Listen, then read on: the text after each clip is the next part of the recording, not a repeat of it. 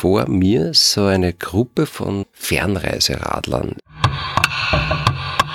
Und ich bin da gesessen hinter dem Lenkrad und habe die gesehen mit ihren Satteltaschen.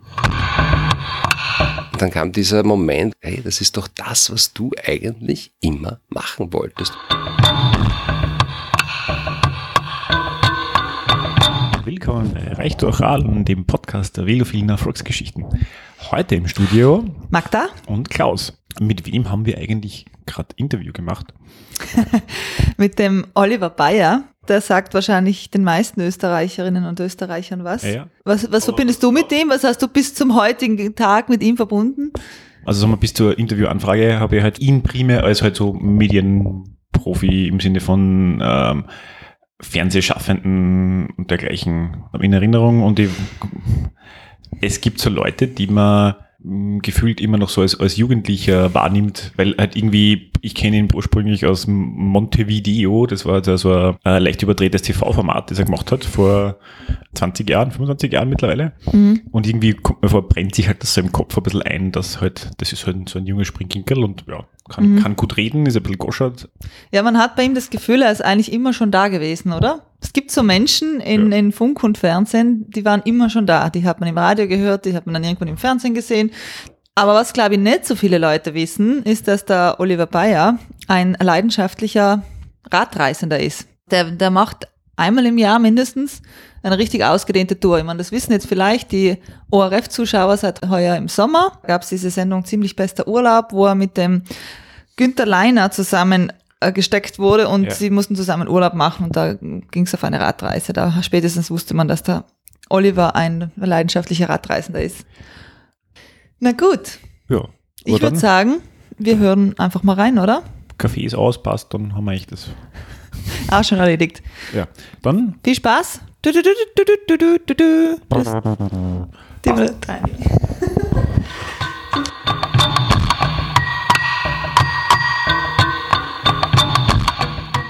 danke, Oliver, dass du dir die Zeit nimmst und bei uns im Studio vorbeischaust. Freue mich, danke für die Einladung. Ähm, starten wir sozusagen gleich rein. Wie, bist du jetzt gerade hierher gekommen, wenn wir über das Rad sprechen? Oder? Ja, da muss ich euch jetzt bitterlichst enttäuschen, da ich heute den ganzen Tag äh, arbeiten muss, bin ich mit der U-Bahn unterwegs. Ach so, okay. Das heißt, du bist Ja. jetzt nicht, du schläfst jetzt nicht mit dem Fahrrad im Bett und ähm, Nein, das Interessante ist, dass ich das Fahrrad eigentlich wirklich als, ähm, ja, nicht Sportgerät, aber eigentlich für die Freizeit benutze und nicht oder sehr, sehr selten als Alltagsgerät.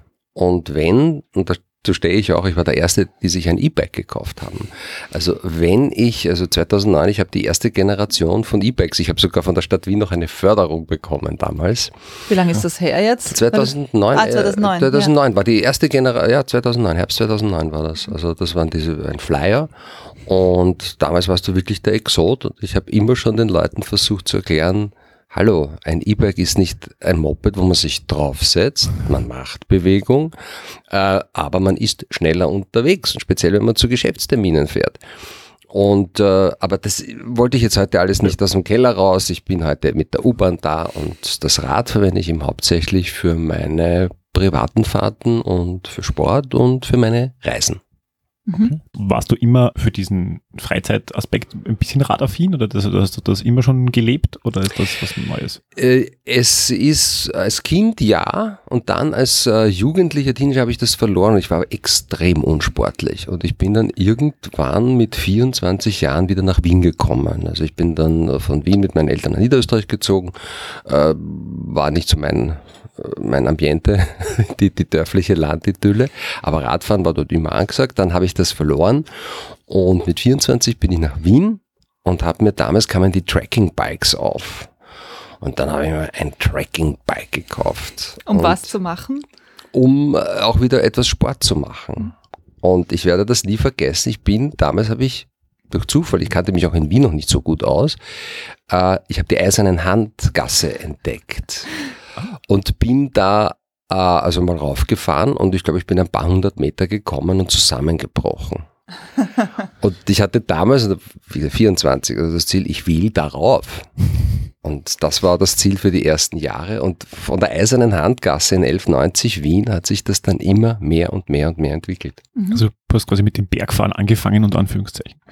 Um einen gewissen sportlichen äh, Aspekt doch auch irgendwie in mein Leben zu bringen, weil also, also die, so schnell wie ich damals zu schnaufen begonnen habe mit 24, äh, das, äh, ich habe keinen Sport gemacht. Und zum Alltagsradeln hast du das Rad dann auch benutzt in der Stadt oder war wirklich die eiserne Hand das? Nein, die, äh, ich habe immer äh, am, am Wochenende und wenn ich Zeit hatte, habe ich das Rad genommen und habe dann ganz bewusst Touren gemacht. Aber ich war nicht der, der dann die Aktentasche genommen hat und sich in der Früh äh, aufs Rad gesetzt hat. Und vor allem, äh, ich weiß, dass viele mir sagen, dass ich nicht so alt ausschaue, wie ich tatsächlich bin. Aber ich wäre heuer 55 Jahre alt.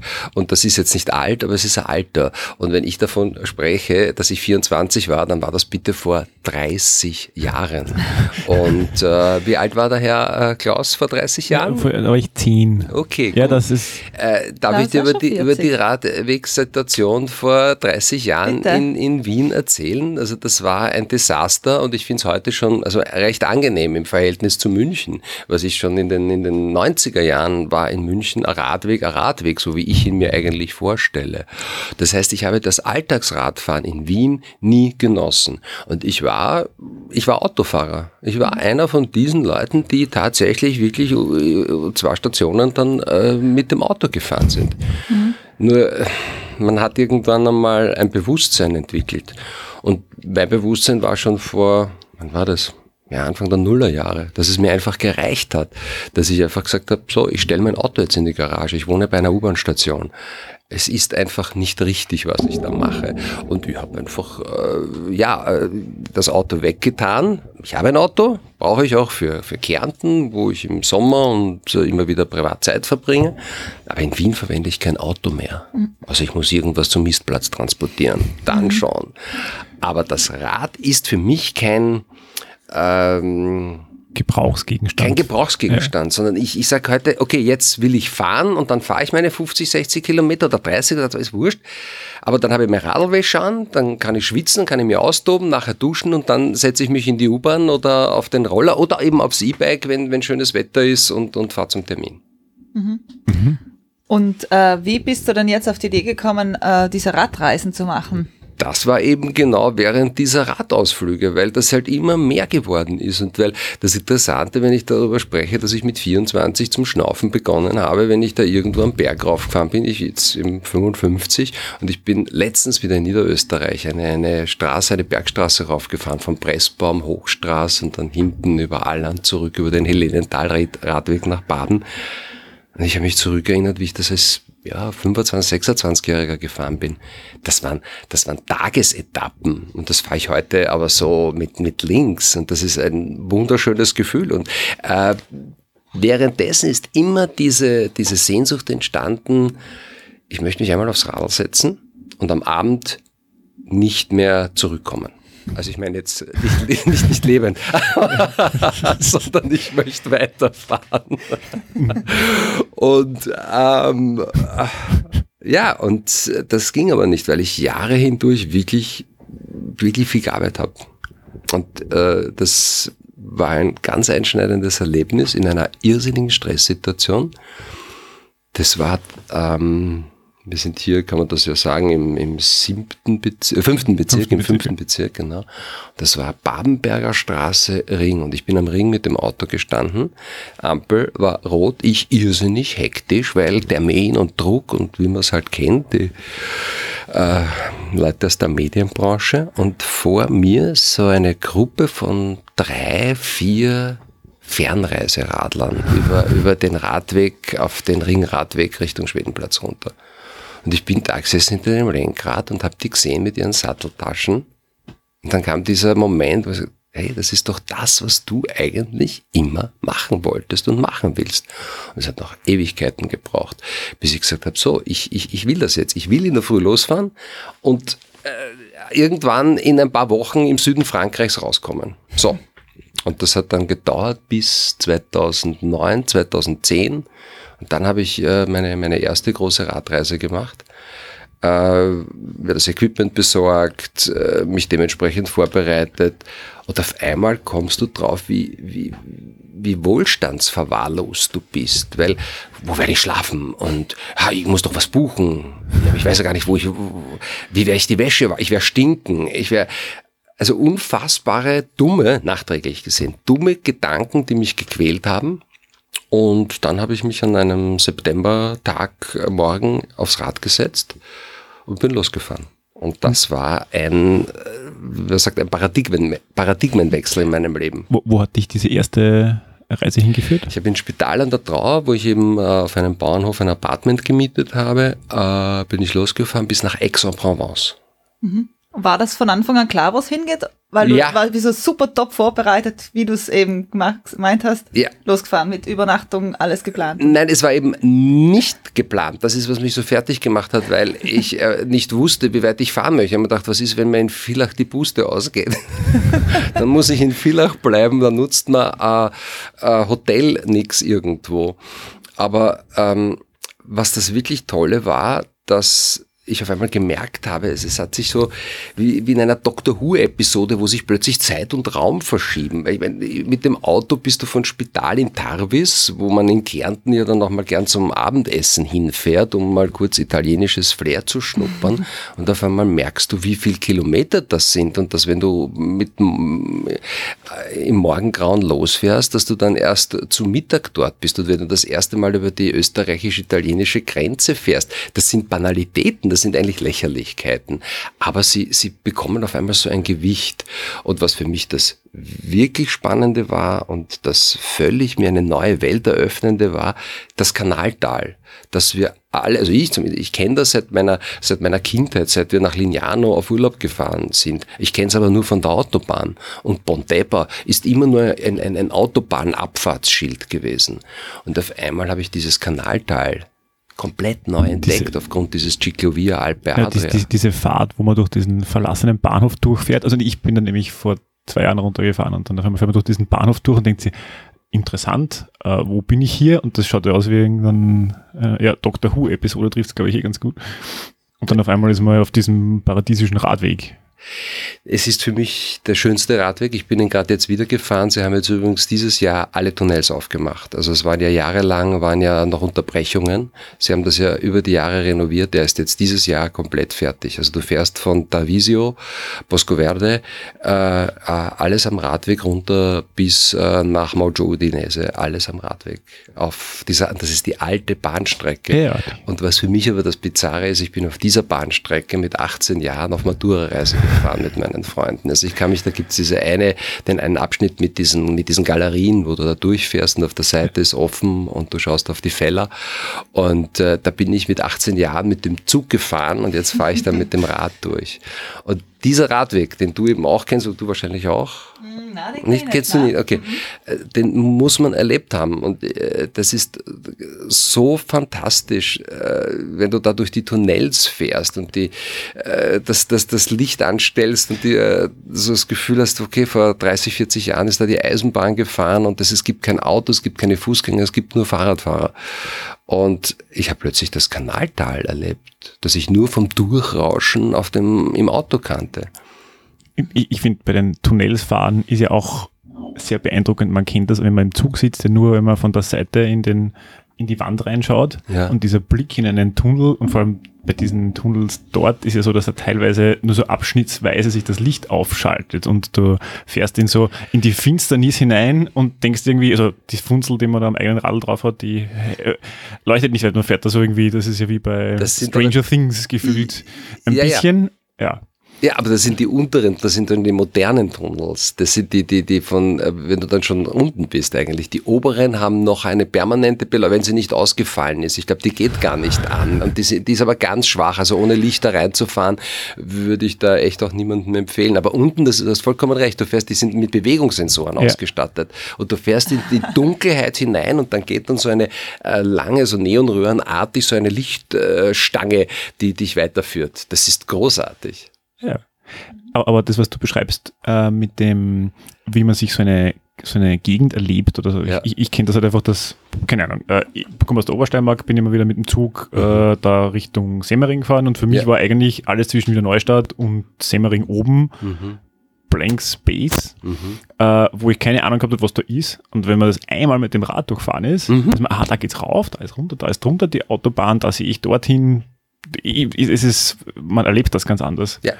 Ja, und das war, weil ich Pontebba erwähnt habe, weil ich bin an diesem Tag, an diesem allerersten Tag meiner allerersten Radtour von, äh, von vor zehn Jahren, bin ich in Pontebba gelandet und habe gesagt, so, und jetzt bleibe ich hier, weil es ist, wird jetzt Abend, ich muss ja meine Wäsche waschen und ich habe ja ganz viel Reihe in der Tube und ich, äh, ich muss wo sein, wo man mir mein Rad nicht stiehlt und, und Pontebba ist so ein, so ein sterbender Ort im, im Kanaltal, da ist nichts, da will auch niemand sein. Und es ist trotzdem, es ist wunderbar, weil der kleine, kleine Dorfplatz, der mittlerweile von diesem Fahrradtourismus lebt, weil da hunderte Radfahrerinnen und Radfahrer durchkommen, äh, wo es noch Cafeterias gibt. Und äh, da gab es auch das eben das Café Vecchio in Pontebba, weil ich dann gefragt habe, äh, ich bräuchte ein Zimmer. Und die haben auch noch Zimmer vermietet.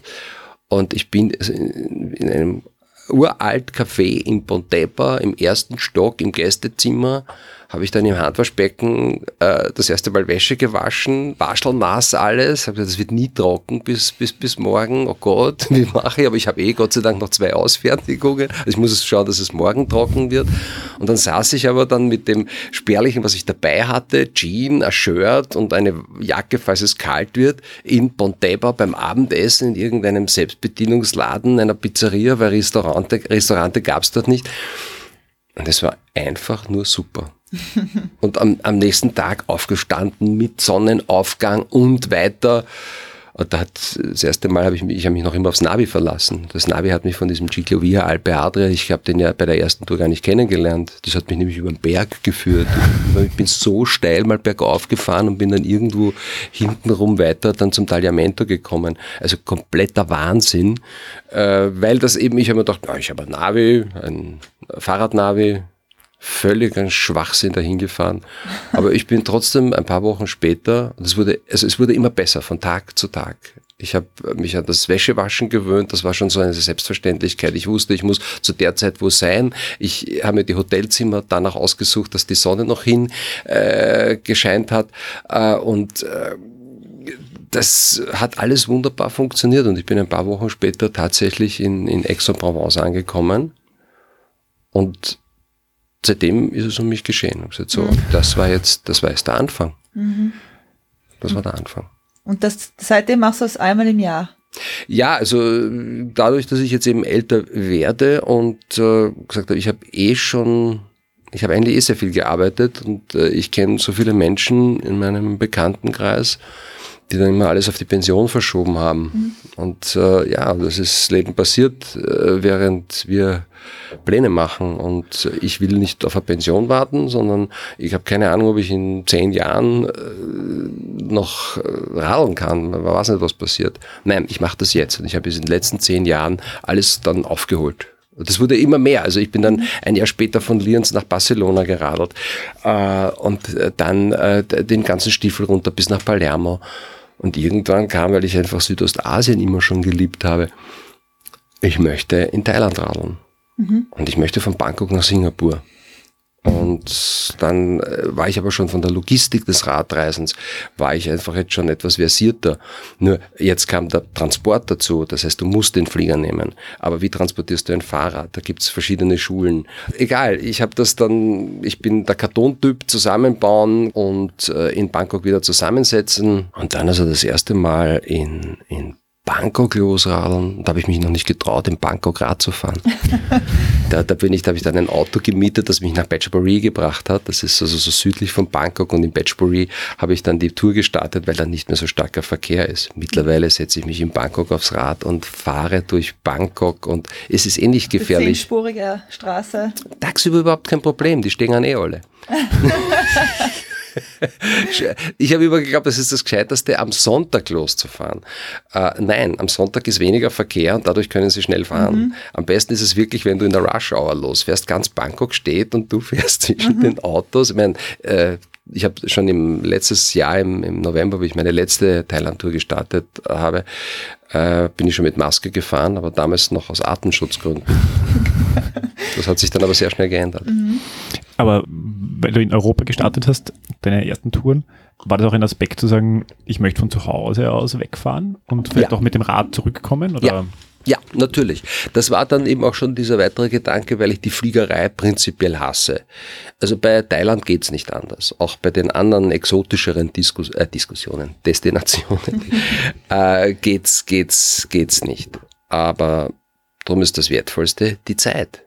Und ich habe äh, vor zwei Jahren, äh, ich wollte auch nach Schottland. Und dann gedacht, das kann ich nur im Sommer machen.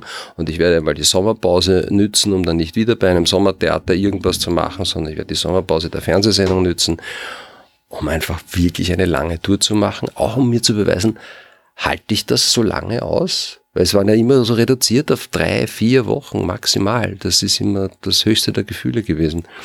Also, jetzt möchte ich mich mal selber testen, ob ich zwei Monate das schaffe. Und wir machen es ohne Flugzeug. Ich fliege nicht nach Glasgow und mit einem Billigflieger. Nein, ich fange in Lienz, das ist nämlich eine S-Bahn-Station oder ein paar S-Bahn-Stationen von Spital entfernt. Ich fange in Lienz an und fahre von Lienz nach Loch Ness nach Inverness. Und das habe ich dann tatsächlich geschafft. Natürlich, bitte muss man dazu sagen, ich habe zwischendurch den, den Zug verwendet, ja. Also ich bin, weil ich wollte die Südroute fahren, ich bin damals über Bergamo, dann hat mich das auch dieses Jahr einfach fertig gemacht. Ich habe Bergamo in diesem Jahr kennengelernt, eine wunderschöne. Was habe ich gemacht? Nichts, glaube ich. Ich habe Bergamo kennengelernt, wunderschön und, und, und habe mich so wohl gefühlt, bin sogar einen Tag länger geblieben, als eigentlich äh, geplant war. Äh, ja, bin dann äh, über, über, äh, über die Schweiz äh, dann ähm, Himmel, Herrgott, der längste Eisenbahntunnel. Gotthardtunnel. Danke, bist du deppert. Ja, durch den Gotthardtunnel, aber nicht mit dem Fahrrad, sondern mit dem Zug dann rauf. Äh, dann habe ich äh, wieder äh, begonnen, äh, in, in Frankreich weiterzufahren, äh, habe dann immer so ein paar Strecken mit dem Zug machen müssen, habe ihn im Endeffekt über 2000 Kilometer äh, gefahren, logischerweise auch durch den Ärmelkanal mit dem, mit dem Eurostar, Eurostar. Der Eurostar danke. Ähm, ja, Aber das, das ist mir auch aufgefallen, du planst die Routen nicht so den direkten Weg, sondern ja. wie, wie, wie, wie planst du deine Route? das, was will ich sehen? Was will ich, äh, wo will ich fahren? Ich bin die Südroute auch deshalb gefahren, weil ich mir gedacht habe, dass ich einen Teil des Loire-Radwegs fahren kann. Also natürlich hätte ich die Retissima irgendwie so über, über München, Straßburg äh, nach, nach Paris fahren können. Aber ich hatte ja die Zeit. Und äh, deswegen habe ich mir geschaut, wo ist es schön, wo gibt's eben äh, interessante Radwege. Äh, und äh, das war wirklich minutiös geplant, weil das, das, das ging auch gar nicht anders, weil es da auch ums Geld ging. Also wenn du zwei Monate äh, wirklich von Ersparnissen dann leben musst und äh, Bahntickets, Hotels etc. zahlen musst, bist du als Frühbucher wirklich besser bedient. Und das war, also, das war ein Drehbuch. Das war, das war kein Radio mehr, das war ein Drehbuch. Weil ich wusste, ich muss am so und so vielten in äh, Paris sein, äh, weil ich um 7.45 Uhr ein wirklich günstiges Eurostar-Ticket bekommen habe, um nach London zu kommen. Also das, die kosten ja ein paar hundert Euro, wenn du da tagsüber fährst. Aber wenn du in Randzeiten fährst und rechtzeitig buchst, also ich bin da um 70, 80 Euro jetzt mal geschätzt, bin ich darüber gekommen. Äh, plus, äh, plus das Bike. Das musst du vorher abgeben. Alles die Recherche übers Internet. Da gibt es so einen, äh, eine Spedition äh, am, am Gaudi Nord. Da musst du dann ein Rad hinstellen, dich davon verabschieden und es dann in äh, London, in, in, in Waterloo Station äh, wieder entgegennehmen. Und äh, ja, das, das ist viel, spannend. wie viel kostet eigentlich so eine Reise dann? So, wenn du es sagen willst. Naja, sie ist also für die zwei Monate, ich habe es jetzt nicht genau aufgeschrieben, aber also kostengünstig unter Anführungszeichen ist das dann nicht, weil ich eben auch nicht der Zelter bin. Da, da, da scheiden sich auch die, die Geister. Also ich habe dann schon viele Radreisende getroffen, die mich als ihresgleichen äh, irgendwie glauben zu erkennen. Und ich weiß, der eine Bis du Norweger. dann im Hotel abbiegst. dann ist vorbei. Der Norweger in, in Thailand, der, der neben mir plötzlich auf der Straße radelt und mir dann irgendwie sagt, hey, wie weit fährst du heute, ob ich Lust hätte, so quasi ein Hotelzimmer mit ihm zu teilen. Und Ich, ja, das war rein nur aus, aus hey, wir sind doch zwei von, von der, from the same kind und, und, und wir könnten da ja ein bisschen Geld sparen. Und ich sage, ähm, na, es tut mir leid, aber äh, ich habe da eigentlich schon ein, ein Zimmer in einem Resort gebucht. Das heißt Resort. Das ist jetzt bitte, ich weiß, das Wort Resort löst sofort was aus. Ich sehe sofort dein, dein Lachen. Ja, Nein. weil ich an sein Gesicht gedacht habe. Ach so, okay, gut. Aber Resort heißt in Thailand, in den Gegenden, wo ich unterwegs das heißt viel Resort. Mhm. Also das ist jetzt äh, auch für ein paar äh, Euro zu haben. Und er schaut mich an und sieht auch, also, ah, Resor, I see, you're different. Und zieht, und zieht mit dem Rad an mir vorbei. Ich war keine Option für eine günstige Übernachtung. Und ich habe einfach wirklich, ich habe auch Weltum, also Weltumradler getroffen. Und die schwören aufs Zelt. Und wenn du dann einer bist, der dann irgendwie so völlig bequem und dekadent ins Hotel geht, äh, wirst du sofort auch irgendwie abschätzig ich, ich, ich glaube, dass es ein, ein, ein, massiver Kostentreiber ist, wenn ich sage, ich, also ich, ich bin da jetzt selbst der Snob und sage, ja. ja, da, wenn das Zimmer schön ist, kann das auch einen 100 die Nacht kosten. Äh, egal. Ja. Da wird man dann teilweise argwöhnisch betrachtet, so wie du es beschreibst eigentlich. Das kommt auch vor. Also ich bin schon wirklich den Scherz, also wenn ich, wenn ich die Tour abschließe, also wie ich Bangkok Kuala Lumpur gefahren bin, war ich in einem wirklich tollen Hotel. Hatte aber unter anderem einen Grund. Ich habe mein Gepäck, das ich für den Winter brauche, weil ich von Kuala Lumpur zurückgeflogen bin, äh, nach Kuala Lumpur schicken lassen mit einem Paketservice. Das machst du dann ganz leicht und klein. Das wird gescreent in Bangkok beim DHL und ich schicke mir da, ich lasse mir das nach Kuala Lumpur schicken. Und da weiß ich aber, in diesem Hotel gibt es einen guten äh, Concierge und ich weiß, dass das jetzt drei, vier Wochen dort sicher ruht und mit der Reservierung behalten sie das auch. Und du mhm. rufst vorher an und klärst das mit denen ab. Also das ist einfach die Logistik, die bei mir dahinter steckt. Ja, das ist für viele Radreisende, die mit dem Zelt unterwegs sind, eine Form von Dekadenz. Nur ich will mich anhand dessen aber auch nicht äh, abschätzig behandeln lassen, sondern das ist einfach mein Weg. Mhm. Und ich will das so haben. Und ich bin froh, wenn ich dann wieder zurückkomme und ich habe meine Winterjacke, weil ich steige in den Flieger ein nach drei, vier Wochen gegrillt werden am Rad und äh, ich, ich brauche das Zeug. Zeug. Es hat übrigens was, wenn man beim Hotel den, das, Rad dem, dem Valet-Parking-Typen in die Hand drückt und der fährt das dann weg. Das, das ich kenne diese Situationen, also wo auch einer rausgelaufen ist und geglaubt hat, ich bin ein Fahrradbote und mich zum Hintereingang und gesagt, also mich wirklich weggescheucht hat, aber auf sehr, sehr herablassende Art. Go, go, go, go, go, go, go, go, backside, backside, backside. Und ich sage, sorry, I'm checking in. Und du siehst plötzlich, wie eine Maske fällt und er in seine Rolle, oh, sorry, sorry, sorry. Das ist groß, ich liebe das auch. Aber ganz ehrlich, das sind die Ausnahmen. Also ich, ich, ich, ich schaue auf mein Budget und natürlich habe ich auch die guten Hotels, aber es sind wirklich die Ausnahmen. Aber was ich liebe, gerade im Norden Thailands, ich war in Unterkünften, die dir alles geboten haben. Einfache Hütten, äh, Stelzbauten, für, was nicht, 10, 15, 20 Euro die Nacht, wo ich von den Gastgebern alles bekommen habe, äh, eine Waschmaschine hatte, Essen bekommen habe, etc. etc. Und das ist aber eigentlich für mich mehr der Spirit meiner Radreise, als, sage ich mal, dann der dekadente Abschluss aus, aus Sicherheitsgründen oder weil ich sage, so, jetzt lasse ich einmal die Sau raus. Mhm. Aber die Concierges in dem Fall in, in, den Luxus- oder in guten Hotels sind noch nicht gewohnt, dass man mit dem Rad auch anreisen kann. Sind diese Art von Gäste noch nicht überhaupt nicht gewohnt. Definitiv. Und dann sieht man aber auch wirklich wieder, ähm, die, die, ab dem Zeitpunkt, wo sie sich daran gewöhnt haben, dass der Irre mit dem Fahrrad kommt, die haben das dann schon sehr, sehr geschätzt. Weil ich ehrlich gesagt, also in diese, in die, bei der Klientel einen Hauch von Exotik reingebracht habe. Und die haben dann gesehen, okay, das ist ein Typ, der fährt halt mit dem Rad, der macht das absichtlich. Weil äh, es ist nicht so, dass er sich jetzt hier keine Übernachtung leisten mhm. könnte, sondern der fährt mit dem Fahrrad. Okay. Ist vielleicht auch noch so ein neuer Trend, der, der, der, der erst kommen muss, wie das Glamping, nicht? Das ist jetzt mhm. auch so ein äh, ah, ja, genau. Glamorous Camping. Ja, ja, ja. Glamorous Biking. Ja, genau. Ja, ja. Wie nennen wir das? Gleiking. Gleiking. ich, ich finde es noch spannend, wie Hotels unterschiedlich eben auch auf, auf das Fahrrad reagieren. In, in, ja. in manchen Hotels wird man eben draußen weggehalten mit, ich soll jetzt ja nicht mit dem Fahrrad zur Rezeption reinfahren, sondern ja. sie haben so einen Platz, wo man es gesichert ja. reinstellen kann, aber hell no. Ja. Und in dem anderen äh, super tollen Hotel in Italien zum Beispiel hat er gesagt, äh, ich gebe Ihnen ein größeres Zimmer, damit das Fahrrad auch Platz hat. Ja, aber Italien, das ist so eine fahrradbegeisterte Nation. Was ich in Italien erlebt habe, auch an positiven Vibes, wenn du dann mit dem Fahrrad daherkommst. Die Italiener lieben das Fahrrad. Und äh, da habe ich nie Probleme gehabt. Im Gegenteil, das heißt, haben sich Tür und Tor geöffnet. Je weiter ich mich von Österreich entfernt habe, äh, wurden die Italiener, weil die Entfernung natürlich größer was, du kommst aus Wien, du kommst aus Kärnten, was auch immer, aus Österreich, äh, die Begeisterung wurde immer größer und das äh, ist allgemein so, dass man als Fahrradreisender, dass die, die Anstrengung, dass man sich das Land auf diese Art und Weise erschließen möchte und dass man dafür etwas leistet, wird von den Leuten durchgehend honoriert. Hast du das, äh, wart ihr schon mal im, im, im Ausland? Ich frage jetzt blöd, ich weiß es nicht. Äh, ich bin Also, keine. Radreisende noch. Ah, Auch aus Bequemlichkeitsgründen.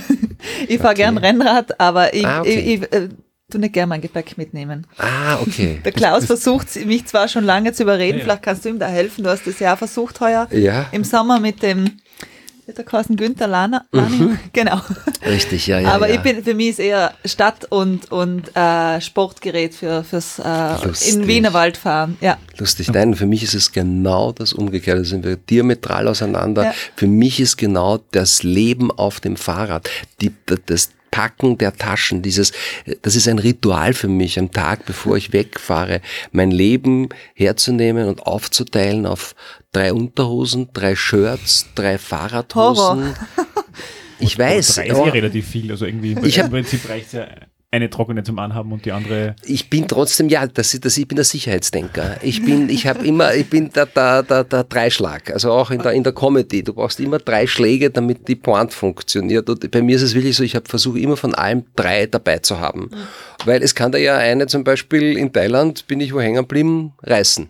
Und dann bin ich froh, dass ich noch zwei habe. Ne? Ich bin drauf gekommen, dass ähm, diese Sportunterhosen, die nicht zu 100% aus Baumwolle bestehen, wenn man die zu heiß föhnt, Mhm. ähm, also es fängt nicht Feuer, sondern das Zeug beginnt zu schmelzen. Und, also das, Okay, das ja, war, das war aber, auch die dritte Unterhose, so gesehen war es okay. aber deswegen.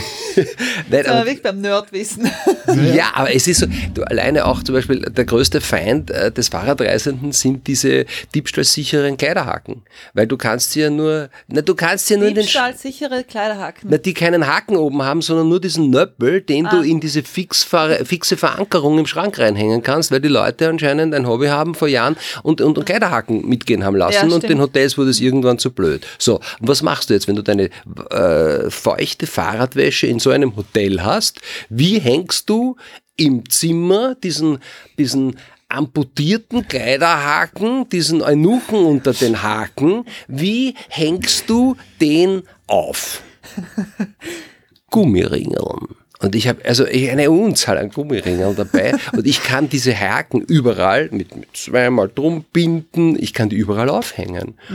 Und das ist ganz wichtig, dass wenn du da draußen einen kleinen Mini-Balkon hast, äh, wo noch schnell die Sonne hinscheint und du, du hast es vorher irgendwie vielleicht in so einer Münzwäscherei und das hat geschleudert und das ist ganz wichtig. Du hängst es auf, du kannst es am Abend schon wieder verwenden. Also es, es gibt, finde ich, nichts Verlässlicheres zum Trocknen und das ist ja die awful truth, dass wenn man es anhat, wird es am schnellsten trocken. Das, Ja, das habe ich einmal auch in Thailand gehabt. Du hast vollkommen recht, aber ich finde es wahnsinnig unangenehm, in der Früh in, in nasse Kleidung zu steigen. ist eine verständliche. Da bin ich ein Snob. Also das ist äh, ja. und wie gesagt, also es ist diese diese Kleinigkeiten, die man entwickelt. Das sind ja, das ist ja äh, jetzt nichts Besonderes, äh, das zu wissen oder, oder zu tun, aber ich, ich, ich liebe es. Und das ist eben so schön, wenn man dann äh, jemanden äh, wie, der, wie der Magda begegnet, die das so überhaupt nicht nachvollziehen kann, äh, weil ich davon überzeugt bin, dass da ein, ein Schlüssel für ein, ein einfaches und zufriedenes Leben äh, liegt. Und dass ich auch äh, Bekannte habe, Freundinnen habe, die dann meine Satteltaschen sehen und sagen, das ist ja Wahnsinn, da kriege ich ja gerade mein Schminkzeug unter. Und ich sage, ja, das ist aber genau das Problem, woran unsere Gesellschaft zugrunde gehen wird. Weil diese Reduktion, diese Einfachheit, ist, das ist für mich eine, eine, eine, eine Metamorphose, eine, eine, eine Verwandlung für diese paar Wochen und mir fehlt's an nichts. Ich gebe zu, es ist in Südostasien leichter, es ist in wärmeren Regionen leichter als in Schottland. Also in Schottland musste ich logistisch anders backen und andere Dinge dabei haben, weil ich halt wirklich auch tagelang im strömenden Regen gefahren bin. Aber selbst das war, war großartig.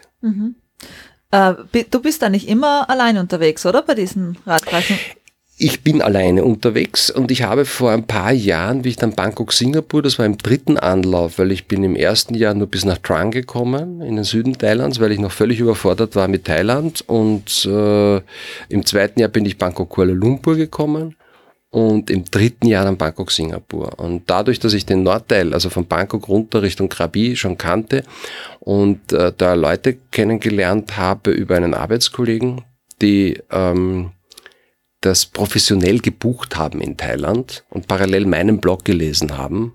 Und wir haben uns dann kennengelernt. Sie haben gesagt, sie haben sich jeden Abend beim Lesen meines Blogs gedacht, eigentlich ist das das, was wir machen wollten, während sie aber mit einem Tourauto, wenn es geregnet hat, sind alle ins Tourauto und mit dem Auto weitergeführt worden. Und da habe ich gesagt, ganz offen und ehrlich, das finde ich schwach. Also wenn ich, wenn ich, wenn ich auf Radeltour bin, dann zieht man die Jacken an und dann kommt Zauberl über den Helm und dann wird gefahren. Also speziell in Thailand. Ich meine, das wird ja auch bei strömendem Regen wird es nicht kalt. Das ist ja großartig im, im, im Monsunregen Fahrrad zu fahren. Also außer es kommt jetzt eine Überschwemmung oder was daher. Äh, Und dann sind sie mit mir mitgefahren und dann sind wir von Bangkok nach Krabi. Also das kannte ich auch schon gut und da habe ich mir so quasi zum ersten Mal mir angemaßt, als, als Tourguide äh, tätig zu sein, weil ich wirklich da auch schon den Weg durch die, durch die Kautschukplantagen kannte und meine Tracks hatte, die ich alle abgespeichert hatte. Und das haben die sehr genossen. Und für mich war aber danach eines klar, ich will alleine fahren. Und das ist nicht, weil ich mich mit denen nicht verstanden habe. Das sind wunderbare Menschen. Ich bin heute noch mit ihnen befreundet. Aber das alleine fahren, das alleine reisen ist ein anderes Erlebnis. Alleine, weil du von den Locals äh, anders betrachtet wirst. So bist du eine Gruppe. Und allein bist allein. Das heißt, du kommst viel mehr in Kontakt mit den, Musst du mit ja, den ja Menschen. nicht, oder du bist jetzt Ja. bist von dir aus schon anders äh, offener und, und Ja. Mhm. das heißt, es ist auch eine Art von Reduktion, oder? Ja. Man, man ist auch flexibler dadurch. Man kann so machen, wie man es will und, Ja. und muss sich nicht absprechen, Kompromisse eingehen, sondern einfach. Ich, ich, Ja, ich, ich, ich finde dazu den, den Aspekt so spannend, äh, dass das, das Pure an diesem alleine Radfahren ist, man ist auch wirklich an allem selber schuld, was schief geht. Und das ist die grandioseste Emotionshochschaubahn, die du so für dich machen kannst. Von, oh, ich habe mich verfahren, oh, hier ist es wunderschön, oh mein Gott, wie geht's weiter? Ähm, ich habe den falschen Schlauch mit, den ich nicht, äh, den ich nicht aufs Rad bringe. Mhm. Keine Ahnung. Also das, Du hast vollkommen recht. Ich kann das eins zu eins unterschreiben und ich sage auch immer, ich kann am besten mit mir selber streiten. Das ist äh, gerade diese Unabhängigkeit, in der Früh aufzustehen, einfach zu sehen, wow, äh, keine Wolke am Himmel, ich will los, jetzt, jetzt. Ah, wir haben uns aber ausgemacht, wir treffen uns um 37 zum Frühstück. Was machst du? Bei mir bricht dann eine Verzweiflung aus. Weil ich dann sage, nein, jetzt, du bist in Gruppe, du bist dafür, bist du in Gesellschaft. Dafür hast du jetzt äh, Menschen um dich. Und ich brauche das aber nicht, weil ich die Menschen eh um mich habe, weil gerade in Thailand, du bist ja also kaum alleine. Außer eben Nordthailand, das ist dann wieder eine andere Geschichte gewesen. Das habe ich die letzten Jahre gemacht. Nach den Südrouten bin ich dann wirklich in den Norden auch alleine. Und das ist ja ein ganz anderes Kaliber. Also das kann ich wirklich auch also Leuten empfehlen, die jetzt schon Erfahrung mit Thailand haben. Also da bin ich froh, dass ich das nicht als erste Route gemacht habe, weil das touristisch natürlich weitaus weniger erschlossen ist. Also du fährst da wirklich in die Pampa rein und du bist da oft stundenlang in irgendwelchen Gegenden und Hügellandschaften oder äh, Waldlandschaften auf dich gestellt und alleine. Aber die Straßen sind trotzdem okay. Die Straßen sind immer okay, die sind einfach ganz, ja, wunderbar. Aber es ist halt so, da wird, da wird keine, keine äh, Straße gebaut mit Serpentinen, sondern da wird eine Schneise in den Dschungel geschlagen, der, der Berg geht so auf und so geht auch die Straße rauf. 10% Steigung. Ja. 12. Ähm, ich habe so das Gefühl, dass, dass sehr viele Leute damit beschäftigt sind, zu dokumentieren, wo sie überall sind. Ja. Äh, dass irgendwie vielleicht auch, ich sage jetzt mal gar nicht geringschätzig, aber zu inszenieren auch ein bisschen und man Ja. sieht dann auch die schönen Bilder primär und kommt es auch dir so vor, dass man das ein bisschen verlernt hat, einfach nur da das zu erleben und da drauf zu pfeifen, ob es jetzt jemand anderem wunderschön erzählen kann oder da irgendein schönes Storytelling damit machen kann? Es ist für mich so, dass das meine Beschäftigung ist. Äh, und äh, das ist so wie, äh, sehe ich ein bisschen als ein, einen Nebenjob. Also ich äh, gehe Beim, jetzt... bei der Radreise selber, oder? Nebenjob bei der Radreise. Oder sonst. Ja, weil ich brauche Beschäftigung. Ich brauche die Beschäftigung und ich bin, es ist wirklich ähm, keine Inszenierung. Also ich gehe jetzt äh, da nicht her und sag, äh, geh, geh da rüber und kannst du so mal herkommen zu irgendjemandem bei einem Standel und dann mal kurz mir den Kaffee reichen. Das mache ich nicht. Ich halte die Kamera drauf. Drum bin auch meistens nur ich in diesen Videos zu sehen, weil es mir wahnsinnig auf die Nerven geht, andere Menschen dafür zu instrumentalisieren.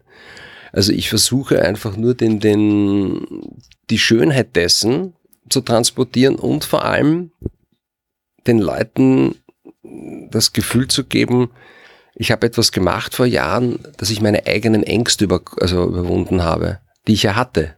Also bei der ersten Radreise, ich habe nicht geschlafen, weil ich so nervös war. so weil ich äh, Angst hatte, wie schon gesagt, dass ich stinken werde und, und, und, und drei Tage später äh, zurückkommen werde, weil ich es nicht aushalte. Äh, die, die, das erste Mal, wie ich dann über die ja, Bangkok, Singapur oder Kuala Lumpur, Kuala Lumpur war das, äh, wie ich wusste habe, ich fahre ins thailändisch-malaysische Grenzgebiet rein. Ähm, ich, ich habe in Bangkok kein Auge zugemacht. Hm. Aber ich bin, ich bin wahnsinnig. Was, was, was ist los? Und wie ich dann durchgefahren bin, habe ich mir gedacht, sag einmal, woher diese Ängste?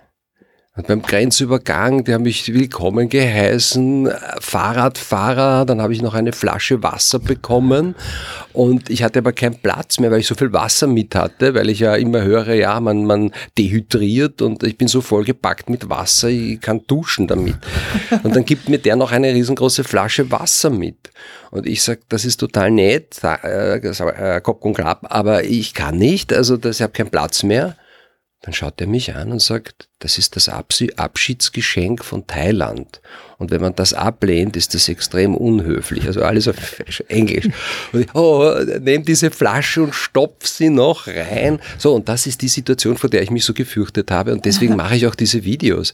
Ich, ich will den Leuten einfach, äh, bitte überwindet eure Ängste. Ihr habt eure Sehnsüchte, Wünsche, Träume, ihr wollt aufs Land ziehen, ihr wollt das machen, dieses machen, aber irgendwas geht gerade wieder nicht. Ich mache es, wenn ich in Pension gehe, ich mache es, wenn die Kinder groß sind, ich mache dieses.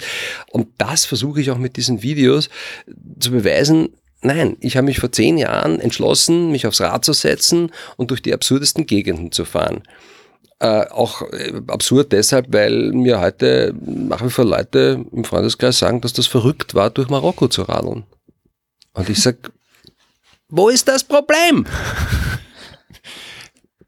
Und, äh, und das ist, das ist halt einfach, warum ich diese Videos mag. Und ich weiß, darum sage ich, es sind Privatvideos. Ich mache das eben nicht öffentlich, sondern äh, in meinem Freundeskreis, gerade zu Weihnachten, die sitzen alle zu Hause, äh, Facebook und ich habe eine, eine, eine Kollegin, eine Arbeitskollegin, die hat gesagt, das war so super. Sie ist, ähm, sie würde das nie machen. Sie hat so panische Angst. Sie, sie, wenn sie schon irgendwo eine Spinne im Hotel hat, kriegt sie einen hysterischen Anfall. Also wo ich da mit dem Rad hinfahre, das würde sie nie machen.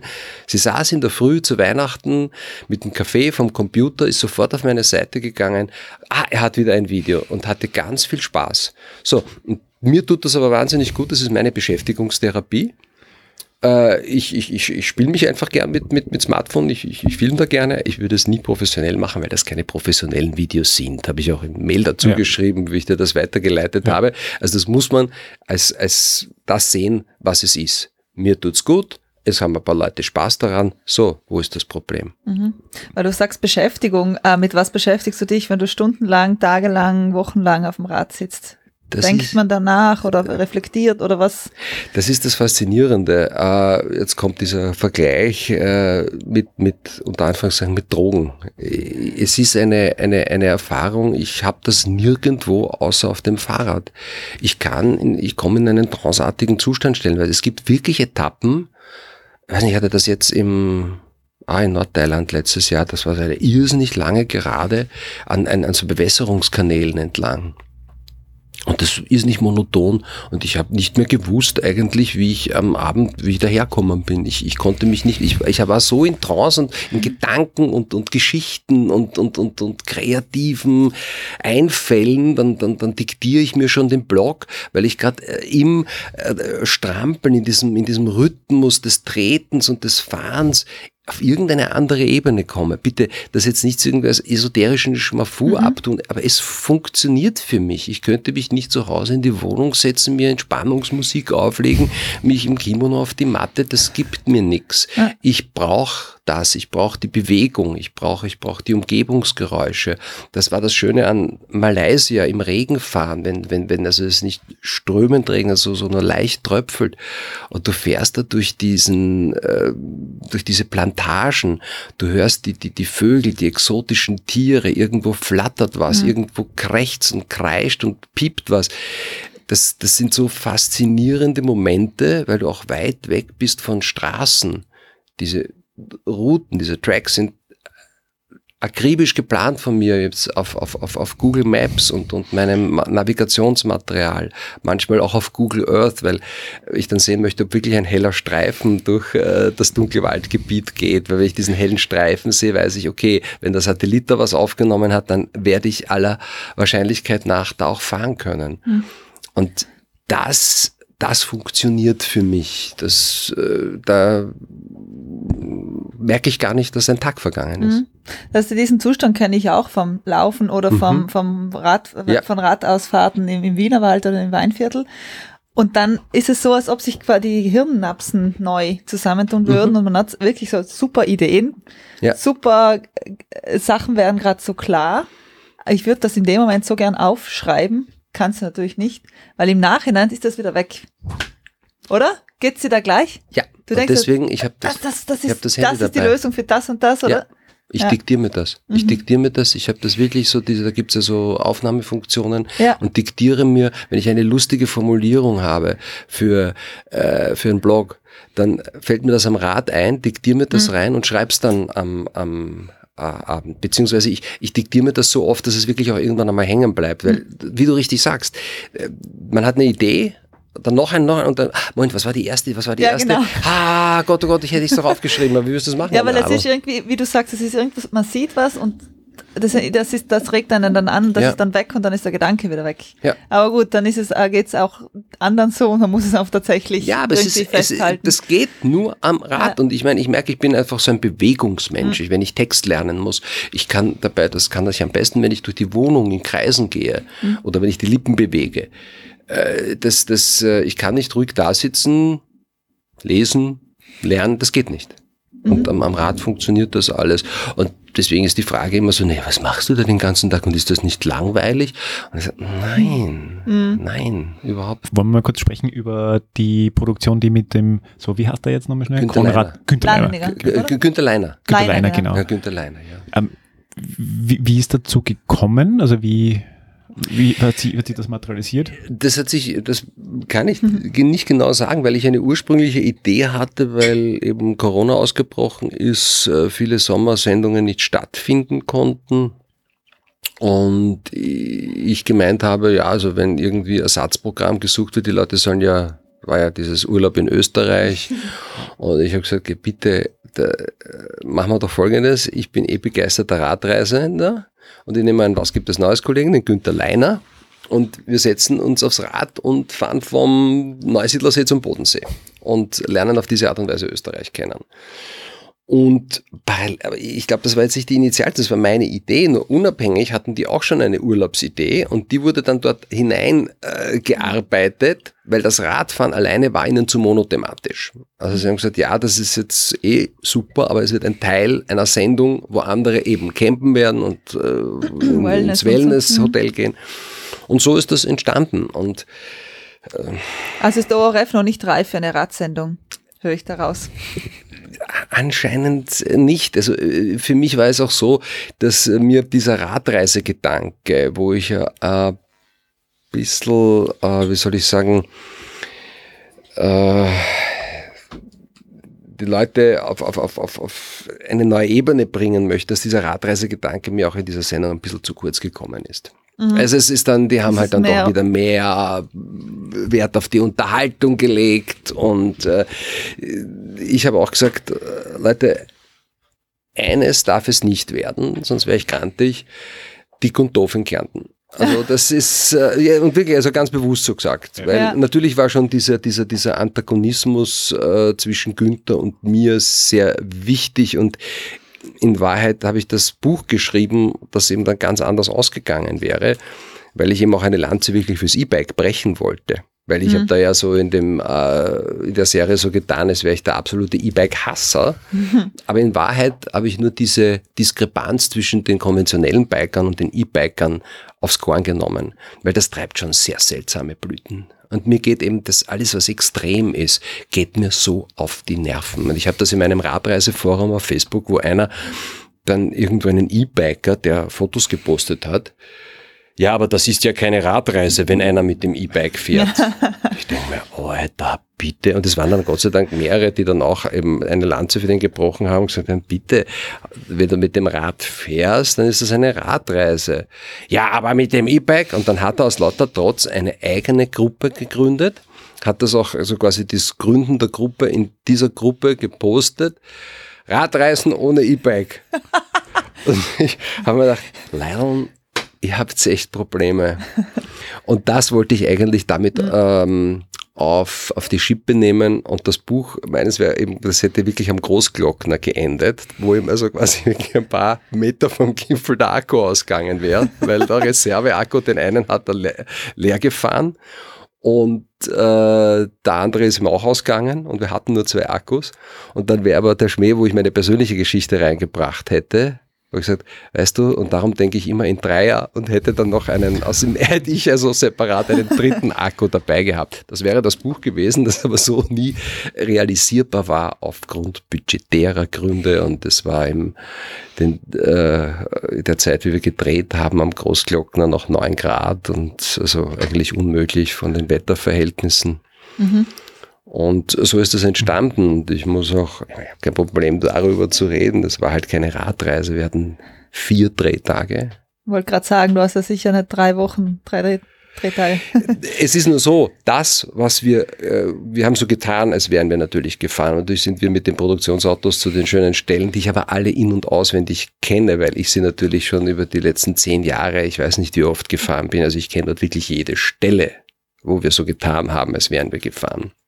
Dadurch hatten wir auch diese, diese Locations. Aber es war unmöglich. Hm. Das ist einfach die budgetären Möglichkeiten waren da sehr, sehr reduziert und es wurde ja über Nacht wurde dieses Projekt äh, so quasi aus dem Boden gestampft. Mhm.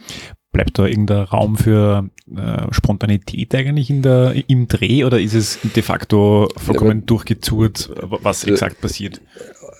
Der, die ganze Drehbar-Spontanität. Also ja. ich meine, da ist ganz viel, äh, wenn, wenn der Güter und ich dann nicht so durch jahrelanges Was gibt es Neues miteinander rumblödeln aufeinander eingespielt gewesen wären, hätte das, glaube ich, nicht so funktioniert.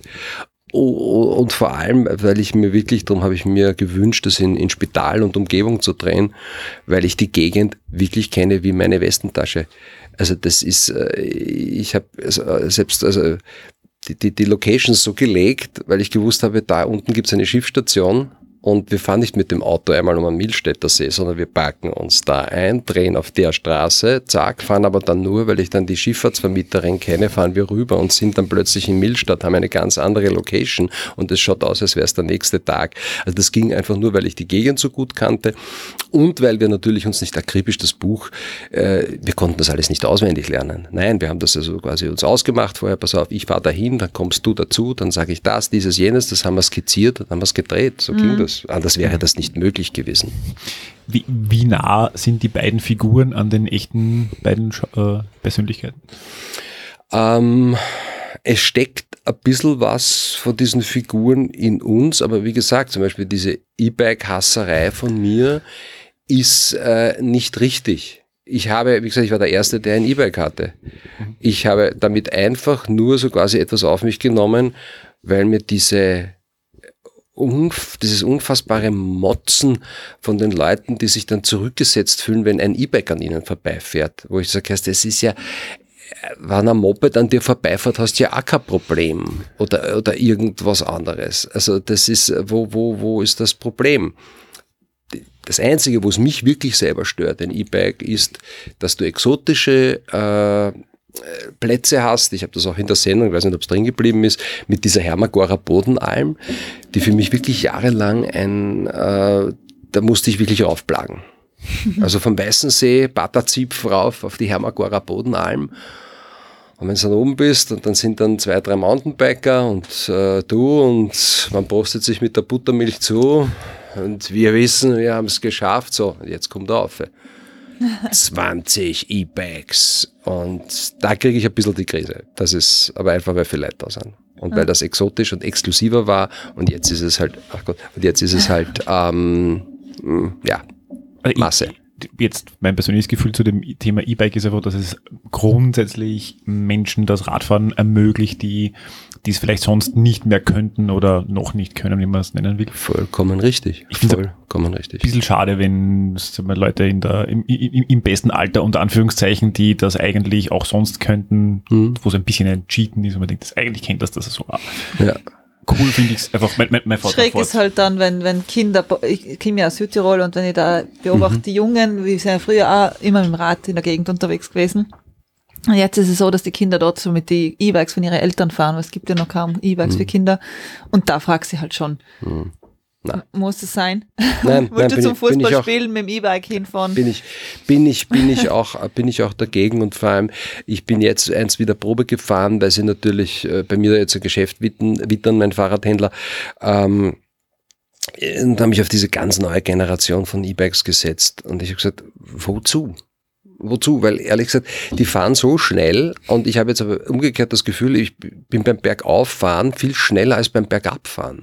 Weil äh, es ist so. Es ist so ein groteskes Gefühl. Ich komme mir beim Bergabfahren auf dem E-Bike vor, wie am Home Trainer, wenn du das Bergprogramm eingeschaltet hast, wo dann plötzlich ein Widerstand eingeschaltet wird und dann kommt es natürlich mit Zwinker, Zwinker, naja, da können wir schon was machen, ich kann mal chippen. Und äh, sage ich, ja, aber damit haben wir genau das Problem mit den Irren, die dann eigentlich hinten eine Tafel drauf haben sollten, die dann auf der Praterstraße am engen Radweg äh, statt einwärts fahren, dass du sie am liebsten runterholen möchtest.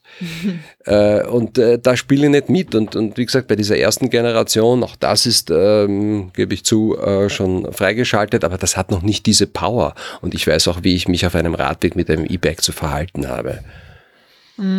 Ah, Frage, wie viele Räder hast du eigentlich? Ich habe gar nicht, ich habe ich hab, äh, ein, ein, ein E-Bike, ein Tracking, äh, zwei Tracking-Bikes, genau, richtig. Und jetzt äh, habe ich äh, letzte Woche äh, die Bestellung aufgegeben, oder ich lasse mir jetzt mal das Angebot legen, aber es ist schon ziemlich sicher, ich werde mir jetzt das allererste richtige Reiserad zulegen. Und das kommt hoffentlich, also ich habe gesagt, ich brauche es März, April, äh, in der Hoffnung, dass dann die ganze Corona-Panik sich irgendwie gelegt hat, dass nächsten Sommer Europa irgendwie reisefrei ist und äh, dass man einfach schon rumkommt. Ich möchte nächstes Jahr ans Nordkap. Ah, Das ist, und zwar entweder also von Wien oder von, von Deutschland los, je nachdem, wie viel Zeit ich habe. Das hängt jetzt von den Terminen ab, aber ich habe mir den ganzen nächsten Sommer eben auch geblockt und das ist also auch noch ein Traum von mir. Aber dann brauche ich, da brauche ich wirklich äh, gutes Equipment. Da würde ich jetzt mit meinem alten Tracking-Bike nicht, nicht auskommen. Ich brauche einen Lowrider, also zum ersten Mal also auch vorne Satteltaschen und äh, ich habe mir auch jetzt eine, eine, eine Roll-Off-Schaltung gegönnt und äh, ja, mit diesem Rad möchte ich jetzt die nächsten Reisen, sofern das halt alles wieder aufgeht, ja, machen.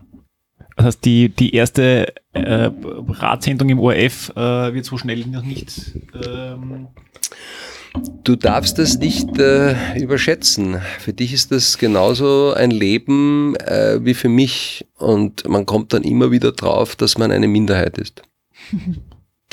Es ist eine, Ja, eine wirkliche Minderheit, äh, eine Randsportart. Also das Radreisen oder Radfahren jetzt? ähm, Radreisen, Ja. äh, Radsport, ja, bis auf Tour de France, Österreich, Radrundfahrt und so weiter. Aber ich meine, alleine bitte überleg doch mal, was der Michael Strasser geleistet hat. Also der war der Erste, der so quasi auch im ORF äh, da ein, ein, ein, ein Forum bekommen hat. Und das hätte man aber meiner Meinung nach auch etwas intensiver äh, übertragen können. Also seine Ice-to-Ice-Challenge, die, die äh, ich meine, äh, Hat halt da der Sponsor eine Rolle gespielt wahrscheinlich, dass da das ORF nicht sich so draufgesetzt hat. Ach so, Jesus Maria. Es ist dann so, denke ich zum Beispiel, ja klar, du hast vollkommen recht, das ist dann so, denke ich gar nicht. Da sieht man wieder, wie naiv Aber ich so bin wird irgendwo. gedacht, ja. ja, ja, aber so, so habe ich natürlich nicht gedacht, weil ich mir denke, das ist eine unglaubliche äh, Leistung. Genauso wie der, äh, der andere Straße, die ja nichts miteinander zu tun haben, Ja. außer dass sie den gleichen Nachnamen haben, der, ich weiß nicht, zum x-ten Male jetzt das Race Across America gewinnt.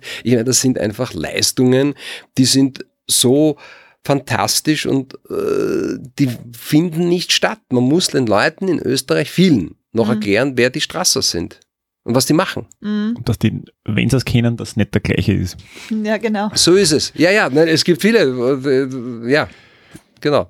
Aber ich finde das zu dem Race Across America lustig, dass das ja, also bei uns dann teilweise in affinen Kreisen durchaus wahrgenommen wird, aber scheinbar in den USA kennt das kein Mensch. Also das ist irgendwie, das vor Ort ist das eine äh, überraschend, jetzt würde ich sagen, traurige Angelegenheit, aber das findet dort auch im Großen und Ganzen unter Ausschluss der Öffentlichkeit statt. Das, es gibt sehr viele äh, Teilnehmer aus Mitteleuropa, die, die Ja. halt, wo es dann halt ein bisschen medial äh, Ja. präsent ist. Aber es ist vor Ort, es gibt einen Podcast vom, äh, vom Christoph Strasser, Mhm. wo er halt mit einem an, ähm, Teammitglied von ihm konkret beschreibt. Also jetzt wirklich, äh, äh, das sind sieben, acht Episoden, wo sie drüber reden, wie es äh, beim, beim Scheitern ist, äh, Mhm. weil einmal hat er aufgegeben und das ist super spannend, was da alles dahinter steht. Und er gesagt, ja, aber wenn man da im Ziel ankommt, da stehen dann drei Leute. und zwei davon sind äh, vom eigenen Team. Ich habe das, ja, ich habe das äh, gesehen, weil die haben das live übertragen. Da bin ich gerade in Kärnten am Bauernhof, haben wir mein Handy einen Hotspot gebaut, damit ich ins Internet komme. Und da haben sie seine Einfahrt in, wo ist es, Maryland, glaube ich, oder wo kommen die da an? Irgendwo. Die fahren von, von, von, von West nach Westküste, Osten. ja, ja, eben, Ja. ich glaube, sie kommen. Also ich, ich weiß es nicht, ich merke mir nicht mal, oh Gott, hat Tunnel. Aber, nein, es ist schon das Alter. Aber äh, auf jeden Fall, er kam im Ziel an und er war ja zwei Tage früher dran. Das war ja unglaublich. Er kam irgendwann um fünf in der Früh, kam der dort an, und da, ziemlich zeitig, und da stand irgendwie eine armselige Vertreterin von der Stadt mit irgendeiner Urkunde. Er hat nicht mehr reden können. Das war so eine groteske Situation. Dieser Mann hat gerade eine unfassbare sportliche Leistung vollbracht. Und da ist nichts mit, yeah, yeah, yeah, yeah. Das war leer. Vor allem, er war ja viel zu früh dran. Also, unglaublich. Also das bestätigt voll das, was, was, was du sagst. Aber ich meine, ich habe mich trotzdem gefreut. Ich meine, wir haben eine klassische Frage, die wir mhm. fast schon inflationär immer stellen, aber ich Das, die gehört dazu zur gehört dazu, ja. Äh, unser Podcast heißt Reich durch Radeln mhm. äh, und stellen dann immer die Frage, inwiefern hat dich Fahrradfahren reich gemacht? ja, unglaublich reich. Und zwar so reich äh, an, an, an schönen Momenten, an Glücksgefühlen, die ich ähm, selten zuvor kennengelernt habe. Und das ist jetzt, auch wenn es pathetisch klingen mag, es ist wahr. Es ist einfach wahr und ich, ich, ich wünsche allen Menschen, dass sie irgendetwas finden, das sie, dass sie, dass sie ähnlich äh, glücklich macht. Also von diesen ersten Momenten, wie ich das Kanaltal neu äh, kennengelernt habe, dieses, die, dieser Stress weg in italienischen Kleinstädten, wenn man auf Urlaub fährt, wo man sagt, na bitte nicht, das, da, da parken, eine halbe Stunde ins Zentrum gehen für ein Panini äh, oder Panino. Äh, nein, du fährst, du bist frei, du bist, du bist reduziert, du hast keine, das einzige, das ist so dein, dein Universum. Das ist so dein, deine Homebase, das Rad, diese, diese Geborgenheit, ähm, zu wissen, das bringt mich immer weiter, nicht äh, abhängig zu sein von Taxifahrern, Bussen, Zügen, was auch immer. Mich haben diese Radreisen extrem reich gemacht, im positivsten Sinne, nicht im kapitalistischen. Das sind schöne Schlussworte.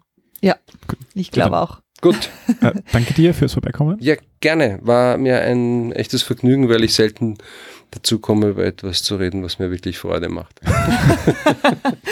Ja, das hören wir öfter.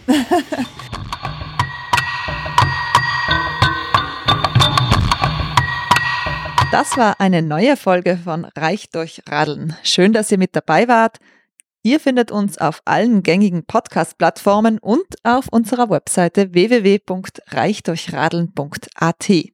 Produziert wird unser Podcast von Matthias Bernold, Klaus Brixler und von mir, Magda Jöchler. Die Musik kommt von MC Broco. Wir freuen uns über euer Feedback. Bitte an reichdurchradeln at posteo.de. Bei dieser Gelegenheit bedanken wir uns bei unseren Kooperationspartnern, dem Fahrradmagazin Drahtesel, sowie bei der radfahrenden Organisation Argus. Eine Bitte zum Schluss. Shared und liked uns in euren sozialen Netzwerken und abonniert den Drahtesel und unterstützt damit eine radfreundliche Verkehrspolitik in unserem Land. Viert Dank, Schirm was, fein sein, beieinander bleiben.